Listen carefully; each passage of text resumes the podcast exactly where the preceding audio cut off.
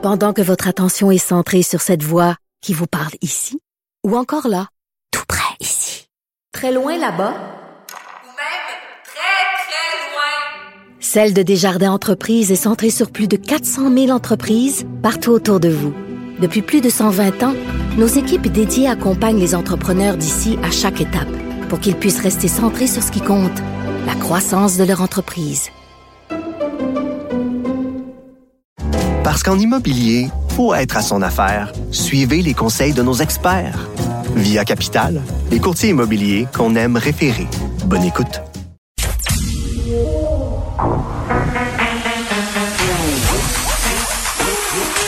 Elle a une opinion sur tous les sujets.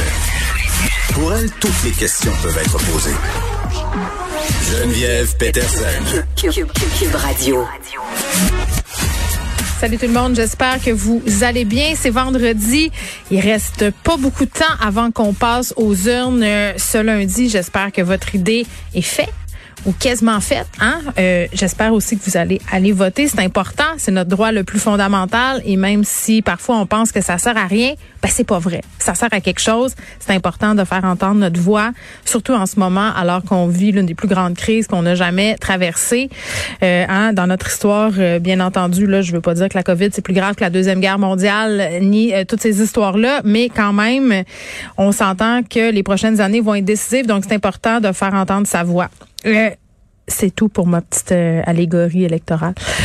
je voulais qu'on parle des cas de COVID euh, aujourd'hui parce que Christian Dubé nous est arrivé avec des faits quand même très intéressants. Ça demeure haut, malheureusement, là, avec 837 cas trois décès, euh, on a six hospitalisations de plus, mais ce qui est révélateur, ce sont les personnes aux soins intensifs. On en a 16 de plus et 100% de ces personnes-là qui sont aux soins intensifs en ce moment ne sont pas des personnes adéquatement vaccinées.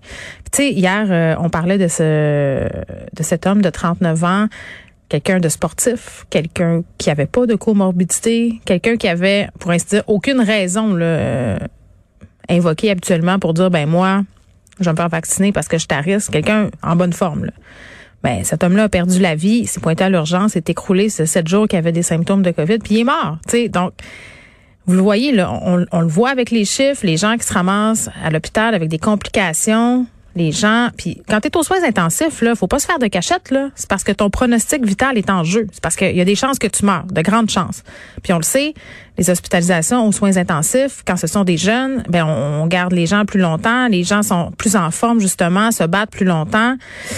Donc, ça, ça occupe des lits. Puis, on parlait de, délestage, euh, avec un médecin en Alberta hier. Tu sais, à un moment donné, là, faudrait pas que les gens non vaccinés prennent la place de personnes qui sont malades, hein, puis qui ont fait leurs affaires comme du monde. Puis là, je suis pas en train de dire qu'il faut pas soigner les personnes euh, qui ne sont pas vaccinées, qui ont la COVID-19. Là, moi, je fais pas partie euh, des gens qui pensent qu'il faut punir les personnes qui sont pas vaccinées. Je pense qu'il faut militer, entre guillemets, parce que c'est un peu ça, pour euh, les bienfaits de la vaccination. Puis le docteur euh, Alain Vadeboncoeur, euh, quand même, a expliqué très bien pourquoi c'était pas une bonne idée hein, de ne pas soigner les gens qui ont la COVID-19 puis qui sont pas vaccinés. Et je, parlant de vaccination, là, Christian Dubé qui été très ferme, hein, très, très ferme à propos de la vaccination obligatoire du personnel de la santé, persiste et signe.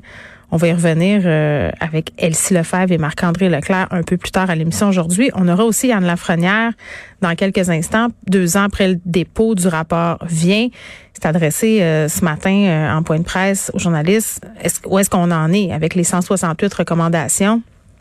Est-ce qu'on en a est-ce qu'on en a abattu beaucoup? Qu'est-ce qu'il nous reste à faire? On sait qu'il y a encore des situations très, très préoccupantes à l'échelle euh, canadienne, puis on va pas non plus se le cacher. Là, souvent, en ce qui concerne les Premières Nations, beaucoup de compétences fédérales. Donc, moi, je suis curieuse de savoir comment ils naviguent là-dedans.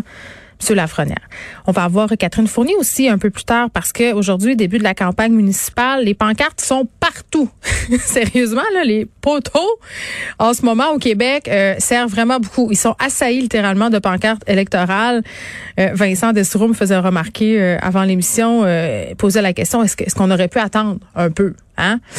Je pense que oui. Je pense qu'on aurait pu prendre un petit break de 3-4 jours, mais les gens sont excités. Les gens ont, devrait bon faire une pré-campagne et malheureusement se sont un peu fait couper l'herbe sous le pied par la campagne fédérale. Mais bon, ça commence aujourd'hui la campagne municipale. Et bon, on aura, comme je vous le disais, Catherine Fournier, mairesse de Longueuil, parce que candidate à la mairie de Longueuil, parce que c'est une chose qui est intéressante, c'est qu'on a de plus en plus de filles qui se présentent aux mairies. Est-ce que c'est l'effet Valérie Plante? Je pense que oui, on en a un peu partout. On en a à Longueuil, on en a à Magog, on en a à Gatineau. Euh, puis, est-ce que ça change quelque chose qu'on ait euh, des femmes comme ça qui se présentent aux mairies? Moi, je pense que oui, parce qu'on sait que longtemps, les femmes se sont moins intéressées à la politique. Est-ce qu'on les intéressait moins? Je pense que poser la question, c'est y répondre.